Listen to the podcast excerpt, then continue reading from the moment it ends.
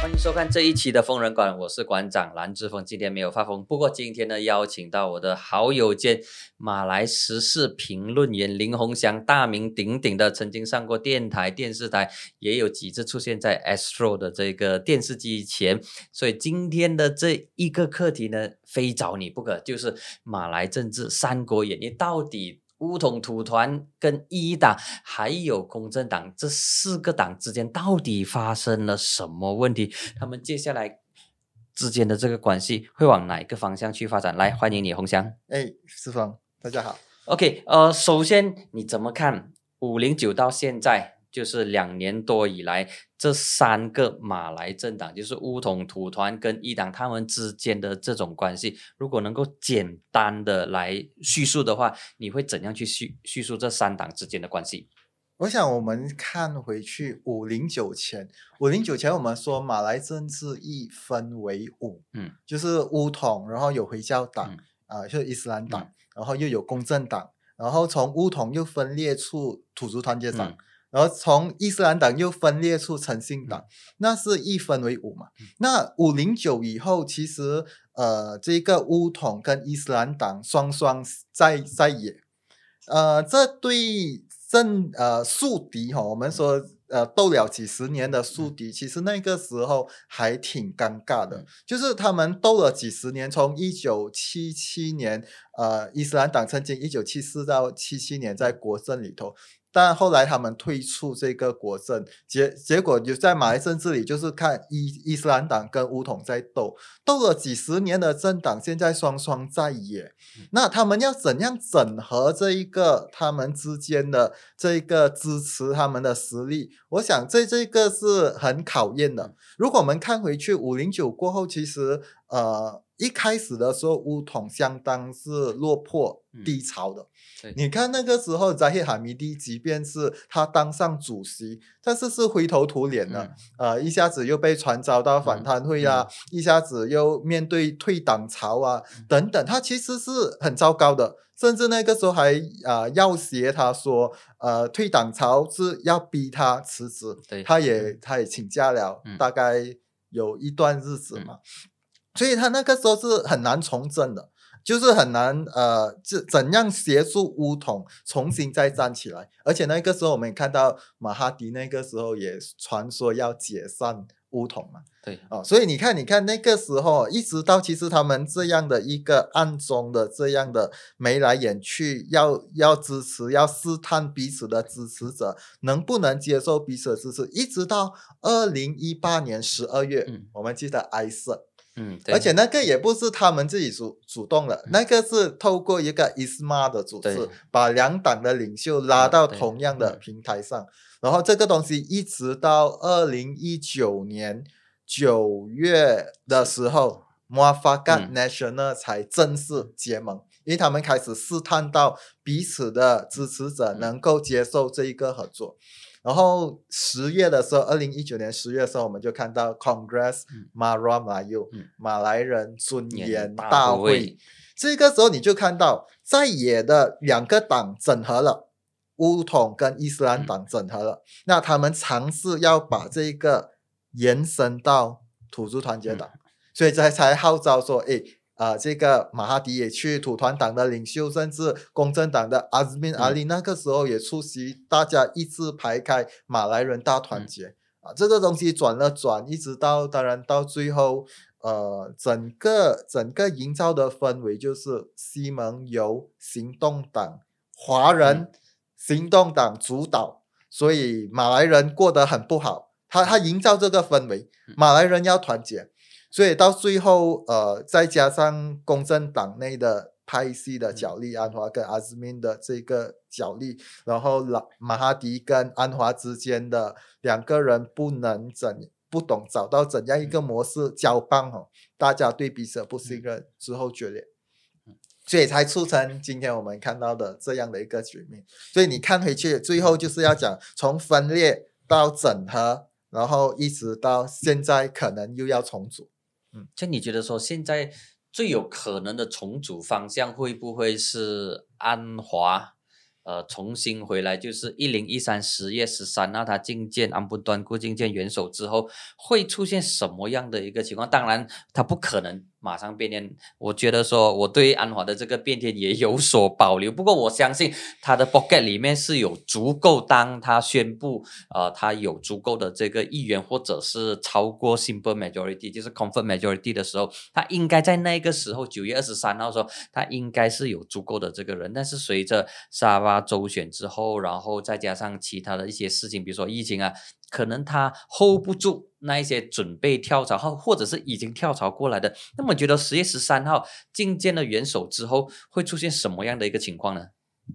十月十三号觐见元首，我我觉得接下来就是重组政党的重组。如果我们看喜来登这一个夺权的行动，他背后的那个想法就是成立一个呃没有行动党的政府。嗯。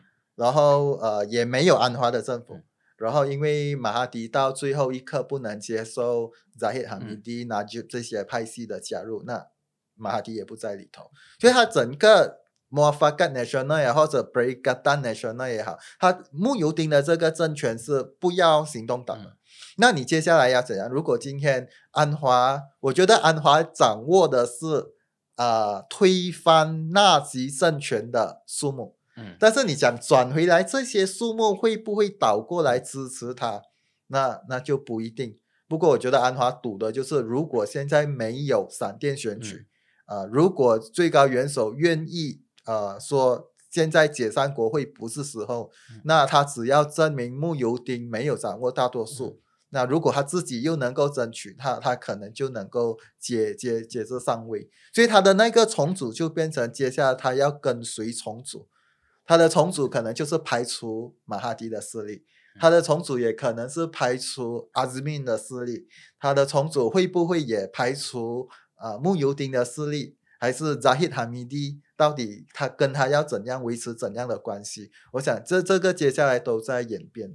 那么觉得最有可能的安华会争取的对象，应该就是扎希哈米蒂这一个阵营，然后再加上希沙姆丁所掌握的这些国会议员。那么其他的，当然老马的话，他是死死马蒂马蒂，他都不要老马了啦。因为被骗两次了，再骗第三次的话就是愚蠢了。可能这是安华的支持者告诉安华的，你不要再不要再上老人的这个当了。那么其实除了这些之外，安华到底他还有什么样的这个卖点来吸引其他的这个呃其他的这个政党的议员跳槽过来，或者是换另外一个方式讲说，他怎样说服这些乌统的人能够接受跟行动党一起合作？可能这个会比较容易吧。我想他整个整个做法就是现在乌统里头不满穆尤丁的议员很，只要超过四个就够了嘛，对吧？因为他以一百一十三对一零九这样的形式，这个微差的多数呃撑住这个政府，那只要超过四个人不不满他，那只要出走，那这个政权就会垮。呃，我觉得安华是瞄准这一个，当然他可能。个别会去拉拢呃沙拉越的这个 GPS，他可能也会个别去拉拢乌统一些一些议员。那现在乌统当然也分四分五裂嘛，有些现在有位置有官位的，可能就觉得不需要动手。那那些没有官位，甚至有官司缠身，然后法法庭判决又不利自己的，当然也 当然就更急迫于说要把这个政权推翻。所以我觉得安华是利用这样的一个局势，先拉倒穆尤丁政权。至于他接下来要怎样去筹组自己的政权，他这个政权要把谁排除在外？比如讲，是不是排除一个伊斯兰党的，排除马哈迪的？我我相信他会争取沙菲伊的呃沙巴瓦瑞山的支持，但是呃他可能不至于要排除马哈迪，但是他不希望只有五席的马哈迪要在他的政府里又扮演一个主导的这样的角色。我我不认为啊安华要这个东西，他他的那个想法应该是我这一次要凭我自己的实力来证明给马哈迪说，哎我没有你我也能。所以我觉得有这样的一个情况。至于我，我想我们也不需要太天真，就是政治里面一定会有一些利益的交换。嗯呃，我们当然，如果真的每个人都是为了嗯救国而加入这个政权，这个国家今天也不会沦 落到嗯 这个地步。所以我觉得讲都会有这样的交换在背后。那么你觉得说现在的这个一党，它的整个的这个布局会会是怎样呢？就是整体上来看，过去整半年来，就是一党是非常靠近跟穆希丁跟这个博萨杜走得非常近，那么跟乌统之间的这个关系呢，似乎又冷又热。那么你觉得说一党是不是在投注在两边，两边都买保险？因为他知道两边都需要他那十八 C。我有想，一党其实也很聪明。五零九以后，他其实相较于刚开始时，相较于五统，他是比较有底气的，因为他很清楚他的势力是遍布在东海岸，嗯他的势力是在北马，所以他掌握两个登嘉楼跟这个吉兰丹嗯州政权，然后在北马有一些嗯势力。我想这个是他的一个基地，然后他要怎样慢慢的扩大啊？当然，他也看到说。呃，他跟乌统在 m o f a g a t National 里面的合作，呃，你一定是给乌统吃得上的。嗯乌统那个时候没有办法，因为几个主要的领袖都有官司缠身，那个形象那种贪污的形象哦，造成他们抬不起头，去没有道德形象。但是呃，相对的伊斯兰党又没有领嗯袖有涉及这样的丑闻等等，呃，所以他们就可以展展现出，哎，伊斯兰党可能是一个另外一个替代的选择，所以这两个就就开始结结合。但是我想，我们都知道，你到最后，如果你是要执政马来西亚，嗯你要各族人民、不同宗教、嗯多元的族群都能够接受。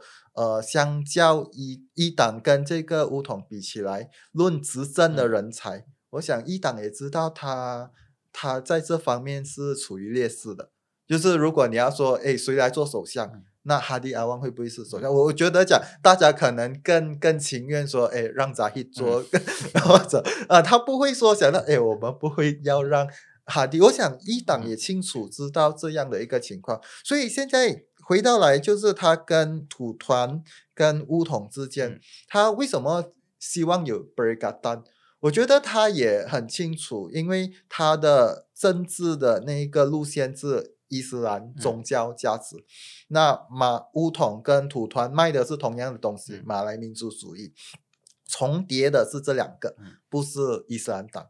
那如果这两个能够在自己的地盘厮杀，他一个掌握一个十八席，或者未来可能更多，或者围绕在一个二十嗯，他可能就是一个 kingmaker，他是一个造王者啊。所以你双方都需要他的支持。未来不管穆希丁要当首相，或者是扎希嗯哈米蒂要当首相，都要争取伊斯兰党的支持嘛。所以如果在这样的一个谈条件 bargain 里头，嗯伊斯兰党可以 bargain 到更多的对他现在就就他那种感觉就是现在在左右逢源，他一嗯边呢就跟母希丁跟着土团党一样，OK，来我的基打州务大臣，你快快还给我，让我做基打州务大臣。另外一方面呢，就跟乌统讲说，诶，吉兰丹跟登嘉楼你们不要来嘎交，就让我在这两个州继续的扎根，继续的壮大。所以一党虽然它是宗教型的这个政党，但是它本身的这个 strategies，它它的这个策略呢，确实是很明显。一方面他知道说乌统在吉打跟吉兰啊，在吉兰丹跟这个登家楼有一定的这个影响力，所以就通过魔法盖的这一个模式来跟吴总谈更多条件。然后在吉打对他来说，他已经拿到他要的这个东西了。所以现在一党可能他现在最头痛的就是想尽办法如何干掉诚信党，因为他知道说诚信党会是他潜在的心腹大患，但是诚信党感觉上又好像是不太争气，因为他的这个路线呢又跟公正党很相似，就是走城市化的这个呃穆斯林的民主化的运动，伊斯兰的民主化运动走中庸，但始终没有办法凸显它本身的这个形象。也就是说呃？诚信党会不会是左右都不到岸呢？两头都不到岸？诚信党一个，因为大家都寄望说他他是从伊斯兰党里头分裂出来的，嗯大家某个程度都会寄望说在西蒙里头他是扮演如何去制衡嗯伊斯兰党的。那他要抢的市场，你就把他派到东海岸，因为那个是伊斯兰党嗯最强的。老实说，你派公正党去东海岸，你派死呃有的也也也不会赢的。嗯但是你你就认为就好，哎，反正你们是从伊斯兰党来，你最懂他的政治，所以就把他派去。所以他们也，他们这些呃所谓从呃这这些诚信党的领袖，其实也很头痛，就是他在东海岸，他其实没有基层。他又没有很强，就是他在伊斯兰党，伊斯兰党我们知道那个时候在转型之嗯。中，就两两个路线，嗯。一个要回到说，呃，我们还是捍卫那个原则，我嗯们要伊斯兰国，要这个伊斯兰刑事法等等，这个是我们原则不能退。但是另外一批人又觉得，哎，我们要随着这个时代改变，我们要喊全嗯民伊斯嗯。兰党等等，所以这两个在角力，但是到最后是这一派输的、哦，这一个要马萨布那一派。马萨嗯。布那一派输了，他这个是不能感染嗯。到基层的，他的基层还是觉得讲，哎，我们就是要向往宗教嗯。的，所以我我觉得这个也他有难度，所以到最后你看，呃，他们进了这一个。进了这个西蒙政府，那个时候二十二个月，他穆穆加希长这个宗教教部长，嗯。他其实尝试提出一些可能相对进步嗯。的观念，但是我觉得他还面对很多问题。一来，刚刚我们讲，可能草根嗯是嗯。比较受旧的嗯。观念所框住；另外一个就是我们看发现近几年的一个现象，就是其实有很多网红嗯。宗教师，对。啊、有一嗯。些甚至有一些宗教师其实是相对独立的，嗯。然后他们有各自的魅力、各自的影响力。呃，举个例子，就是像 Doctor Asri 这嗯。样的，他有自己的魅力，但是 Doctor Asri 在那二十二个月，嗯。其实对西蒙并没有很友善。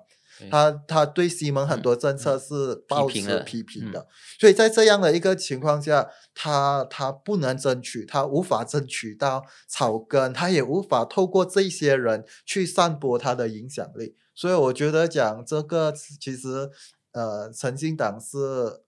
呃，可能你同情的角度，你会觉得这个工作不容易做，呃，但是当然你如果要对他更批判，你会觉得讲你为什么没有一个没有作为，你为什么不能做得更好？这个我就有点想想起哦，虽然不能够完全相提并论啊，就是陈信达他很努力的想要去做，想要去走中庸的路线，但是当他面对这一个强势保守的这一个一党的竞争者的时候，他就处在弱势。那么这种情况呢，就有一点像马华，姑且姑且啦，姑且我们相信说马华是真的要走中庸的这个路线，然后尝试要去影响。那一些他们认为说受到行动党那民粹主义影响的，要把那些 PKHKC 的那些人全部把他拉回来中间这条路，那感觉上，呃，华社似乎不买单。那么同样的，在马来社会里面，他们也会觉得说，哎，你的诚信党你就是受到行动党牵制，你就是行动党的狗。那么你马华呢，现在就是乌统的狗，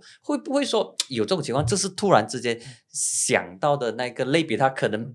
啊、不完全相同，它就有那一种的这个相似度。回到来问题的这个核心呢，就是说整体的这个社会还没有做好这个心理准备或者心理上的这个建设，去接受新的事物。呃，这样来比哈，因为我觉得讲，呃，马华可能他比较尴尬的一嗯个部分嗯。就是，他那时候执政，随着国嗯。政执政六十多年，六十一年，嗯。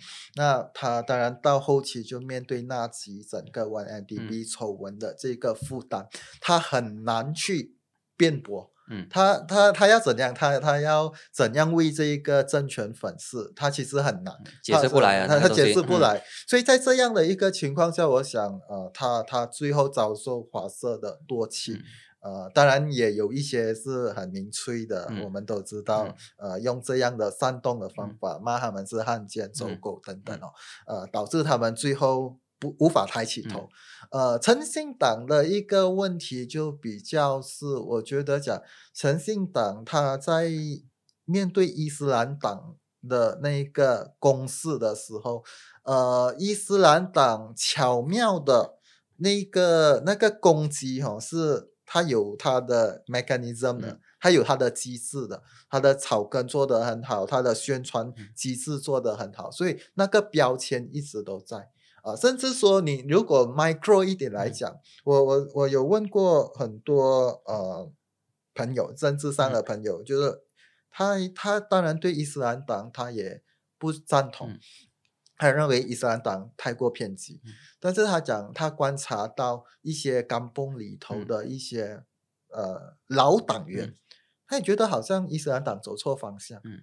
但是他要不要转去诚信党？这是他们一直思考。你你知道吗？嗯其实他们在甘崩里面就是一个社区。嗯呃，我从我跟杜瑞我们一起嗯甘崩一起来煮饭，谁结婚，跟杜瑞生孩子，嗯然后呃，到到我死的时候，嗯谁来替我什么样？嗯谁来把我埋葬？谁嗯来处理我的嗯身后事？嗯如果我是伊斯兰党的，我是属于这个圈子的，那我大概安心。嗯我我知知道我走到最后一步，嗯我是怎样进嗯去、呃这一个坟墓里头的。嗯但是他讲说，我活到这么老了，那你突然间叫我去 join 诚信党，行，陌生的党，是我我认我我我进入诚信，但是然后你知道诚信党跟伊斯兰党的那个嗯关系是、是不相容的哦。嗯那我死后谁帮我埋葬？嗯如果伊斯兰党的人以我为仇，他觉得讲，哎，你加入敌方的阵营了，我不管你。嗯他他在那个甘蹦，他会被孤立。我想这些都是一些很 micro 的东西，我们可以谈大嗯论述，为什么呃这个路线什么什么等等都可以。但是你回到人与人嗯之间那种，那觉得讲到最后，你看为什么马萨布一批人出嗯走的时候，其实没有没有动摇到伊斯兰党的嗯草根，他其实没有太多的党员追随呃这个马萨布呃去诚信党。你感觉上现在的诚信党就是他在城市，在中产阶级、马来中产阶级那边呢，嗯就有很大的市场。比如说啊，那些啊在邦业，就是城市的马来马来都市的这些群众，但是他是不是需要找一个立足点呢？就是可能从那一个区出发，比如说啊，从小阿兰出发。或者是从十邦从这个邦业出发，然后再慢慢的扩散到，因为任何政党它都需要一个立足点，比如之前的这个民政，它就立足槟城，然后行动党就是马六甲跟槟城，那么诚信党它没有一个立足点，连公正党都有，公正党的立足点就是在雪州，那么这些政党它马蒂马蒂它也需要有。有有个立足点那边，那么你觉得说，呃，诚信党哪一个区是适合他立足的？就是在那边扎根，把把那个地方的基层工作经营的很好，然后找多一两位的这个啊、著名有影响力的 Ustaz，比如说 Nick Aziz 的儿子 Nick Omar，再找多一些呃有号召力、有感染力，在演讲方面有说服力的领袖来帮他加持。我想我们一直因为坦白讲，我我是希望说诚信党能够壮大。我们一直以来都会呃有意无意的，嗯。就是讲啊，诚信党你 你去吉兰丹，你去攻下吉你去打兰丹，登嘉楼，对对了啊，你去打啊登嘉楼，啊所以你大概不会想到西海岸。嗯。呃，虽然我们也知道，可能西海岸一些呃，刚才你提的几个邦尼啊这嗯。些，可能都可能会对诚信党是比较适合，因为嗯。他觉得讲，诶，这个区太小了嘛，嗯我要就是一个州才嗯是一个嗯基地嗯嘛，我只是一个选区，我怎样做一嗯个基地呢？我我想他们会有这样的一个想法，只是你今天你如果讲要攻下吉兰丹，你的团队是谁？嗯你的吉兰丹州州务大臣的人选是谁？我我想这些都是诚信党目前处理不来的。可能我觉得说有一个州它可以啦，就是马六甲，因为阿德利他做过马六甲的这首席部长，而且马六甲呢也相对是比较比较城市化的一个地方，它也不会太大，然后对诚信党耕耘起来也应该应该还 OK，不会太难。这是突发奇想，如果是真的是马六甲能够让诚信党有个立足点的话，它就可以从马六甲出发，可能是南射到这个柔佛，或者是北上一点点的这个圣美兰，可能我我我不知道到底这个这个想法行不行。不过呃，至少他们也曾经执政过一个州，虽然是二十二个月马六甲，但是在呃我这些马六甲的一些同行朋友说，其实安利他的这个形象不错的。比如说他在新农历新年的时候，他也拍一个功夫短片呼呼哈，然后他在农历新年的时候也去报馆送干中文报，然后他也努力的去打造自己的这个全民的形象，但是。可惜，就是十个月之后又倒台了。我我觉得是安利基本上是诚信党领袖里头呃相当出色的一个领袖，只是说你如果把它放在马六甲。你你要有一个团队，我我觉得你不能只靠一个人，而且你靠一个人，他身边你看行呃，在马来西亚就相当多行动党的议员，你到最后又是行动党的傀儡，这些你又摆不脱这个东西，所以所以我觉得讲说你要的话，你就有一你要一个团队，然后你以那个为基地，但是基本上现在呃，你不会看到说这些领袖是会聚集。集中打一个打下一个州属，我我我不觉得他们会有这样的一个部署。这可能也是政党呃个别政党也不想要说呃 A 党或者特别让 B 党去打一个地方，B 党也不想 A 党或者 C 党去打一个州属，这样的话其他地方的就那势力就很难进入。你去到的话，你就要听那个老大，那党的老大的这个点的这个啊。他们的这个指挥，那么花一点点的时间来聊啊，塞萨利的这个穆大的这个打，你怎么看呢？我我觉得塞萨蒂穆大哈，其实这个组合其实是有一点相当呃新颖的，然后也相当奇怪的，因为塞萨蒂呃。老实讲，塞萨蒂他没有像其他的年轻领袖，例如讲一些领年轻领袖，他经过学运，他经过大风大浪，他可能以前的甚至有 ISA 等等，所以你那那样的经验可能会让你更有历练，让你更成熟。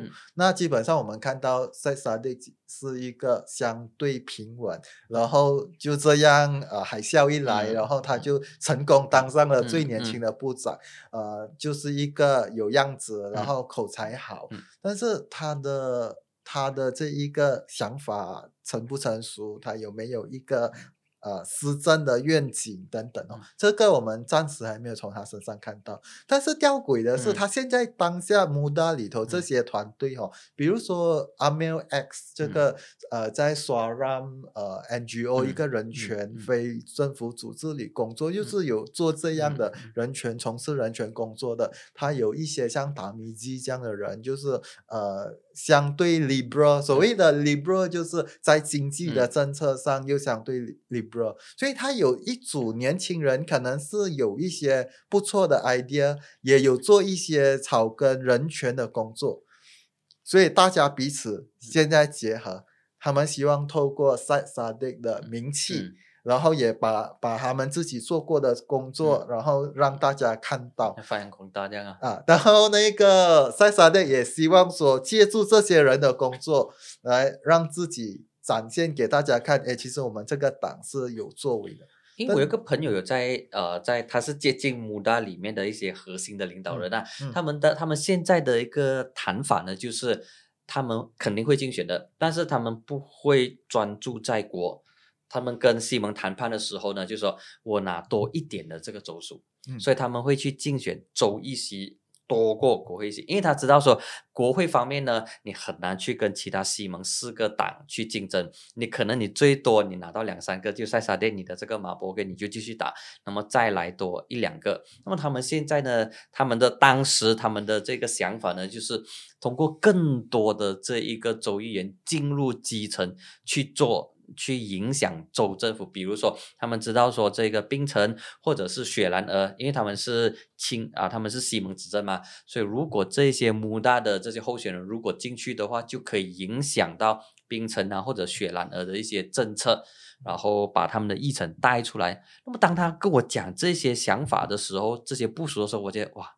不错，他们会他们会有这一方面的这个认知，而不是说我们平时在媒体上看到，就说哎，塞沙利你只是靠一张脸，只是靠小鲜肉而已。那么其他的那些啊里面的一些领袖啊，感觉上是太过精英了。比如说人权律师林维健，那么可能华社里面都不认识林维健，不过在英文圈里面，可能他是很很有名气的一个啊宪法律师，但是其他其他讲讲中文的华文圈里面，可能对林伟杰律师可能是不太熟悉。他确实是有一种太过精英、太过引力，他甚至是比公正党还要引力。公正党已经是被人被被人批评说精英了，他是比公正党还要精英。嗯。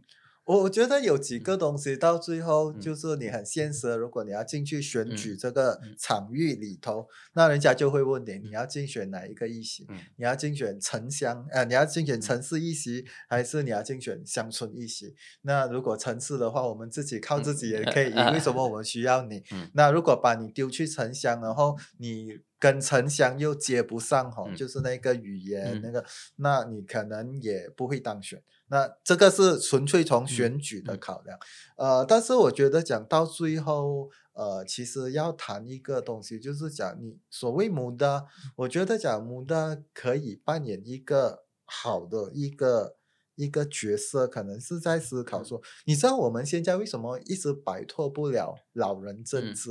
我们讲为什么还是一个九十多岁、嗯一个七十多嗯。岁在那里兜，然后每天来来去去就是种族、宗教、嗯种族、宗教。但是今天穆达能不能提出一些嗯什么新的？嗯穆达是不是他的大胆可以提出一些，我们就敢敢冲撞这一个体嗯制？例如说我们在很敏感的课题，嗯呃，这一个土著的特殊地位，嗯我们要怎样处理？皇室的嗯地位我们要怎样处理？啊这些东西，这东西他们还没有处理到，我也问他们。性少数的问题要怎样处理？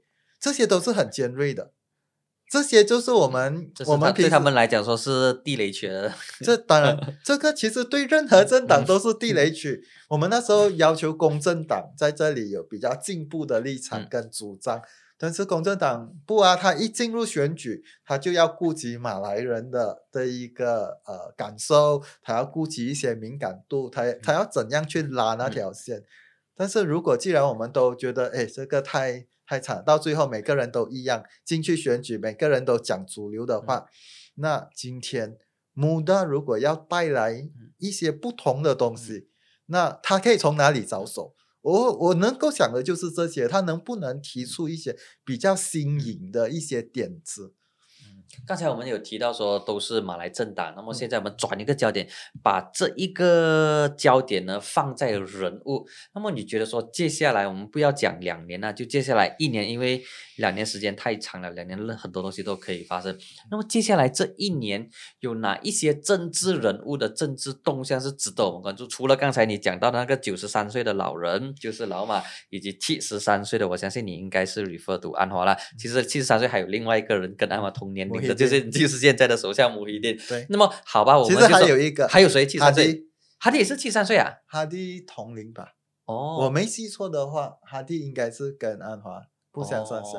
我只知道是、呃等一下查一下安，我只知道是安华跟丁丁是七十三岁，嗯两者看起来不太像七十三岁。那么，呃，除了这三号人物，再加上哈迪的话，就是四号人物。哎，我要查一下哈迪，嗯我要查一下。OK，不用紧嗯。呃，除了这四号人物之外，就是哈迪、老马啊、丁丁跟这一个还有谁啊？安华啊，这四个人之外，有哪一些政治人物他的这个动向是会影响到马来政治的？这一年内啊，嗯，这一年，接下来得的一年内，我觉得接下来好几年应该如果没有会太会是在大的哈米蒂，因为在哈米蒂有四十三个 case 在身上，不不不，我说我我要讲的是啊还是这几个人在还是这几个人在、啊？这几个人的游戏，我这冤枉了，还是这几个人啊？除非有一个突然间发生什么事情，否则的话，我觉得以你看九十三岁还能够当首相，我们还要慢慢忍。七十三岁到九十三岁还有二十年。呃，不过我想提的就是现在哪哪几个人？没有中生代哦，我看我我有算过中生代，我我们先讲这个公正党哦，那么中生代可能就是啊、呃以前的这个贸小部长塞夫丁纳索迪安，然后比如说土团党的有另外一个塞夫丁阿卜杜拉，然后阿斯米诺，阿斯米也是也是属于中生代，虽然他是有点老水啦，有点老成，其实阿兹敏算是那个时候就被排入，就是讲可能是一个接班的一嗯个人物了。那么其他还有，比如说乌统的那个中层也是断的很厉害。虽然说他有这个高级部长 Ismail Sabri，然后还有其他的这个副主席，比如说那个也是有有有间接有牵涉到官司的那个巴朗德拉的国会议员，呃，那个以前教育部长马杰卡利，然后还有前雪啊不是雪州前柔佛州大臣卡雷诺蒂，卡雷诺蒂。那么除了这些，感觉好像是每个政党都面对中生代的这一个困惑，这样会吗？会。会，他基本上呃，我觉得 Sheraton move 以后更打乱了整个呃接班的那个阶梯。例如讲，我们那时候想象的，如果顺利，马哈迪交棒给安华，那如果沿着呃西蒙这这条线，可能未来就是这个阿兹敏的天下。等等，然后，呃，如果你看另外一边，大概就是 Zahid，然后如果 Kyrie 或者我觉得 Zahid 应该是很快，就是 Zahid 如果下来以后，你看到的大概就是 Hisham 或者是呃 Kyrie 能够上去接，你大概能够看到这个。但是我觉得这样，呃，而且我我们以前谈马来政治，我们。很注重多个的，嗯。个多个汉，那个个人的人格的领导，他的魅力，他的人格特质，啊，例如讲我们安华很鲜明嘛，马哈迪、Nick Aziz 也是很鲜明嘛，呃，但是后来慢慢的你就看到说，巴拉勉强，嗯。一个和蔼慈祥的老人，然后拿句。勉勉强强，因为有一些公关公司帮他打造完了一些，所以他也好像白里透红这样。呃，但是你接下来看到的人，其实没有什么，没有什么特质强烈的个人的那个性格，那个领导的那个格。有啊，我觉得现在的这个乌青团长阿萨瓦基蒂不错。他有一些，然后他又有一些宗教的那个，他他有宗教背景，然后他又有一点呃 urban Malay，因为他的这个 PhD 是在英国，英国英国念回来的，他的 PhD 是读这个 Islamic Finance。那么这个人呢，以前九十年代末的时候是 Reformasi 的。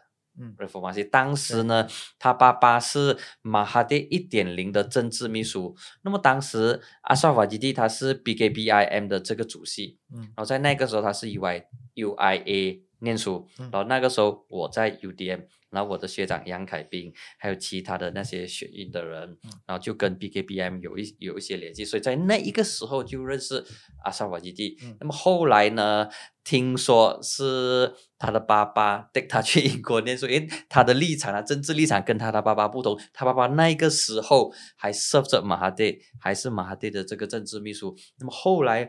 很长的一段日子就没有联系，因为他念完 UIA 之后，他的这个 degree，然后就去英国念 master，然后就念这个 PhD。回来之后，他并没有马上加入政坛，反而是在一些呃回教金融公司里面担任高职，同时也是一些啊政府公司啊政府机构的伊斯兰金融顾问。所以他有宗教的背景，然后又有伊斯兰金融这个专业的这个背景。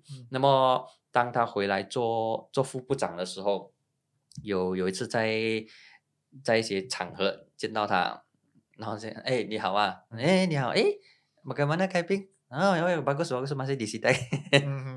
啊，其实他他有这个学院的背景，那么我觉得说他现在呢也努力的打造他自己的这一个领袖的形象，但是他的立场就很鲜明。他就是跟着莱哈米蒂，所以莱哈米蒂 鸟税的话，就发文告鸟税。比如说莱哈米蒂之前啊给一党或者时候啊，他就护主，所以他我觉得他的这个可可塑性相当高啊。沙佛基地，他又是乌青团的团长，那么过去呢，乌青团团长出来的都会是乌统的这个副主席，所以我觉得说。华社应该要关注这一号人物。虽然他一直讲说啊，当这个 MACC 有推出中文版的时候，网站的时候，他第一个出来鸟嘛。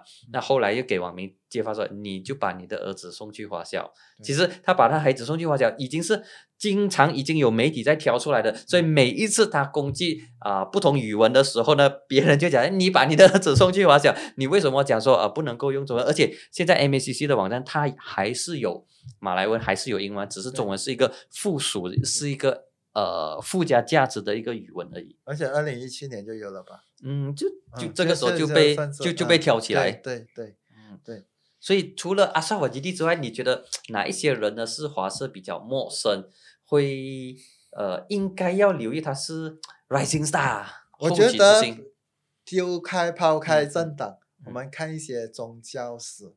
我觉得玻璃市的阿斯阿斯瑞是一个，呃、但是他不管不不管他未来会不会从政，嗯。不过我觉得讲他的一些言行其。嗯实是扮演着举足轻嗯。重的角色的。比如讲，你看，呃，在过去西门二十二个月，呃，其中一个是 z a n a y 的嗯事件嘛，那他那时候是全力维护 z a n a y 的，然后因为 z a n a y 的事件也导致说，因为他他跟 z a n a y 是很好的朋友，然后他他可能基于这样，他他全力维护嗯他，那他后来就变成说几个课题啊，包括讲说董总嗯。的课题、有 EC 或者是后来 Javi 的嗯。课题，他都采取很强硬的立场，包括呼吁这些呃网民去联署，要求解散、禁掉嗯、查禁种种董总。啊，甚至如果我们记得那个时候还有一个说 “Buy Muslim 嗯 First”，、对优嗯先购买穆斯林产嗯品的这样的一个运动，他也很落力，他也很积极的去在推。所以我我不管他未来会不会加入嗯政党，但但是他其实在马来社会、穆斯林社会，他他是有一定的影响力的。所以他不管他有没有加入政党，他都能够影响一些政治的。那除了他，还有哪一些宗教史是我是相对陌生的？没有啊？一比六，啊但是一比六当然他没有政治野心，他就是做他的慈善，嗯做慈善哎，他生意做很大哎。然后他有他的生意。哇，他生意做很大，开了对整这不整二十间了咯，他的那个便利店，对很很有影响力。他的这个 YouTube 的这个 follower 超过超过啊超过一百万，对而且我之前做这个课题的时候也上网去找一找，包括之前应该是五四五年前吧。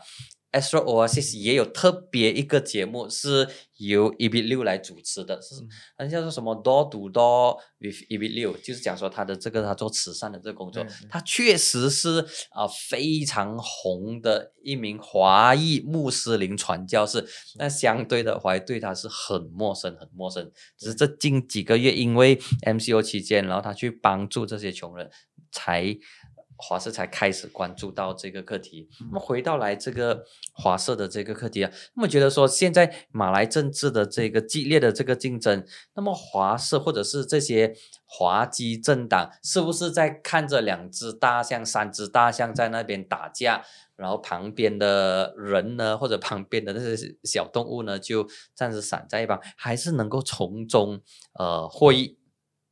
我想这个这个国家是我们的啦，就是不管华裔什么种族，这个国家是大家的。然后，当然我们看到在政治里主流的那个呃平台嗯上角力的，就是这几个马来政党。呃，我我觉得我能够理解大家可能有时候很失望，因嗯为哎五零九啊，我们做了这么多，啊到处把选票送回来，到嗯最后这些政客一说换就换，嗯一跳就跳，结果大家都普遍上有一种很失落，然后很气馁，然后甚至绝望。嗯我觉得。如果我们只看眼嗯。前这些，确实是，但是如果你愿意说拉长嗯一点，从一个更大的呃背景哦，嗯。更大的脉络时间线去看，呃，这个东西其实马来政治他们也在面临很大的冲击。五零九，呃，几个传统被被打破了，呃，以前就是以前没有想过说怎样交接的问题嘛。嗯。总之就是乌统第一号人物交给嗯。乌统第二号人物嗯嗯，东姑给敦拉扎是这样，嗯。拉扎啊去世的时候就有敦胡相安嗯，然后再传传传嗯，都是这样传。那今天突然间整个模式打乱掉嗯，你最大的政党未必是首相嗯，然后首相未必是呃，首相可能是来自小嗯的政党，然后他要怎样交接，谁都有可能嗯。以前大概就想让你的副手咯，嗯但是现在没有哦，现在啊、呃不传给安华，他可能传给阿兹宾，嗯他可能传给这个，嗯传给 m u k r i s 他只有他有很多个选择，所以这个东西他们也在适应着，到底要有怎样的一个模式来交接。那第二个。过去你看，呃，几十年或者十年前，至少，那你如果当上你掌握权力，那自然就会有媒体来吹捧你。嗯你你你根本没有，你任何政策都会有媒体帮你背书，呃，帮你粉饰啊。你一当上首相，你就是白里透红，呃，所以我我们有这样的一个情况。但是你今天，呃，五零九以后或者五零九前一点点都不是这样的一个情况啊。就是你你甚至你做的一些你要落实的一些政策，你可能遭到呃媒体里头的反弹。啊，媒体就在讲，哎，你要 face 不行、嗯啊，你 face 这样嗯对那些受害者、嗯受害者家属怎么办啊？所以他他要费更多的心思去解释。所以在这样的一个情况下，你你看到哈、哦，其实大家都要尝试在适应这个新常态。我我觉得讲、嗯这个是每个人都要学习怎样去适应这个新常态，然后我们要怎样有更大的一个呃耐性。呃，我们你如果看其他国家，任何一个六十年的政权垮台，它都不会是那么顺利的，它可能流血，它可能混乱。我们看阿拉伯之春，混乱了一阵子，然后军事又嗯争辩又夺权。但我们这里基本上还好，顺利的交班，然后没有流血，然后之后也一切操作顺畅，只是最后因为马来人觉得诶又不安，又觉得嗯。被华人主导，我要怎样想办法啊，从后门从天花板上下来，嗯把这个政权又夺回去。但是这个间中我们没有流血哦，就是我不是要合理化这个，我是要讲说。其实这个过程是很漫长的，我们大家都在想这一个方法，要怎样来适应这个东西。所以，我们今天你讲华人社会，华人社会要想的就是我们要想介入这个改变。但是华人社会普遍上，我的感觉就是他们已经是放弃经济发展，说哎呀，这个政治不是我们玩的啦，这个是太高层次了，就是那几个老对人在那边玩而已。因为他觉得他不能影 啊响。不过我觉得还是有的，例如说你现在你看他们现在呃 m a f a k a t National 也好 b r i g a d a National 两个三个主要马来政党把政权夺回去了，他们主导了。但是你现在你处理 COVID 的事件，哎，你的部长回来过后，土耳其回来过后嗯。违反 SOP，嗯。那你要怎样解释？那你的宗教部长，呃，从沙巴回来过后，为什么没有主动的呃自我隔离？好了，即使你不要自我隔离，为什么你出去这么多活动，有时候还发现说你的这个口罩嗯戴的不好，怎么？我我觉得讲，我们其实是可以提出批评，就是作为一个嗯。政治人物，你怎样专业的嗯。执行你的任务，你怎样展现一个典范，说你其实是在跟前线一起嗯。对抗这个疫情的。我觉得如果是很理性的批评，其实马来社会是可以看到、可以接受的。但是你看，有时候我觉得华裔，呃，尤其是网嗯民哦，嗯。你看在社交媒体上，你如果要批评宗教嗯。部长的一些不对的行嗯。为，你你不必上升到他的宗教，嗯你为什么要去连同他的宗教嗯也批评？你为什么要去咒骂他死？嗯我我觉得这个就太不应该，你你就越线了。嗯当你一越线，你上升到批评嗯他宗教的时候，我觉得他的支持者或者马来族群或者穆斯林族群也会觉得讲，你为什么要来嗯。冒犯我的宗教？对，我觉得那个反弹又出嗯。来了，反弹一出来，可能华人社会又解读成，你看他就是要誓死维护嗯他的部。长啊、即使他部长做错嗯。那监中其实是很嗯。复杂嘛，监中我们也在贡嗯。献，让这个恶性循环在一直转，然后我们走不出嘛。所以呃，华华人在马来西亚或者是华人在这个马来政治里面，到底他的这个介入度，或者是他这个影响度，到底能够去到多远？以前呢，就只有一个模式可以参考，就是国政的这个模式，就是很明很明确的，就是老大、老二、老三的这个位置。那么后来呢，二零零八年政治海啸之后呢，就让华社看到说，诶，其实如果华社团结起来的话，可以发挥一定的影响力。所以从零八年，然后到二零一三年，然后到二零一八年的时候，就九五趴，确实是做出了这个改变。但是之后呢，就引发刚才你所提到的，就是马来政治、马来人的这个不安，然后慢慢的又打回原形。呃，所以所以这种情况呢，就会让很多华人或者是关心政治的华人在思考说，接下来是不是专心的就搞好经济就可以了？那么政治这个太高层次的，呃，无能为力，会不会有那种无力感呢、我觉得这其实我们讲政治，政治有时候就是嗯。你生活，嗯。你生活也未必如意。你在嗯办公嗯室里，你有时候你有不喜欢的同事，嗯。但是最后你要想想一个找到一个何和平共处啊对对，你嗯。讲和平共处，然后你要合作，因为嗯在公司上嗯。大家都需要彼此。嗯所以我想在政治里大概也是这样的一个情况，就是回到来，你这个国家是你的，嗯。到最后我我觉得我们有时候太太容易了，最容易的就是后悔，嗯后悔去投票，嗯嗯最容易的就是泄气。嗯我我想这些都是不，我我能够理解为什么有这样的情绪，嗯但是我我不认为讲说我们每个人都应该保持这这种态度。我觉得讲这个东西，其实你你长远来看，你讲马来社会里面没有一些中庸，没有一些呃爱好和平的声音嘛，也不尽然啊。我我我我最近很我讲一个很嗯。个人的经验，最近跑去这个社交媒体嗯 Facebook，、嗯。有点击了进去了一个 group 叫嗯。Malaysia Dulu Dulu，、嗯。就是他这个 group 是 share 一些。以前的照片，那我看大多数是马来人啊，嗯。那就有就就有网民就去称赞这个嗯。admin，、他就讲，诶，这个 group 很好。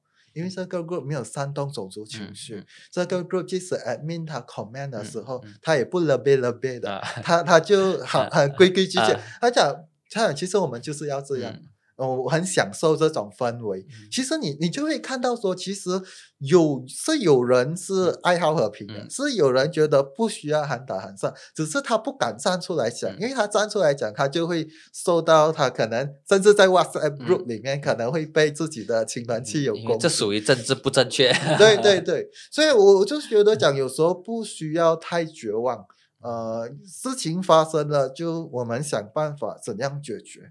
我想你你到最后，你只要没有想要移民，嗯你在这个嗯国土上，甚至你移民，你难道你不会面对其他政府嗯的迫害、政府的为难吗？你在其他社会也会面对嗯同样的一些呃问题。你不会是没有问题的，完全没有问题的，那个只有在天堂才出现。嗯 所以回到来，我我就觉得讲，呃，可能今天我们要思考的就是，我我们要想怎样去面对今天在眼前的乱局，呃，挫折。如果你觉得够乱，但你你不要去添乱，嗯嗯不要去 share 一些呃耸动嗯的，对然后没有查证的嗯假新闻不。要学那些啊无微不微的东西啊。对 对对，然后你就把整个情绪越滚越大嘛。你我们都是雪花嘛，嗯就是那个雪球里面其中一片雪花，然嗯后我们讲我们是无辜的，我们被卷了嗯。其实没有，我们也在贡献，我们每天在 share 一些、嗯 呃一些。没有经查证的一些耸动的标题的这种新闻嗯，我们其实也在间中的去贡献，去把这个社会搞得更糟糕。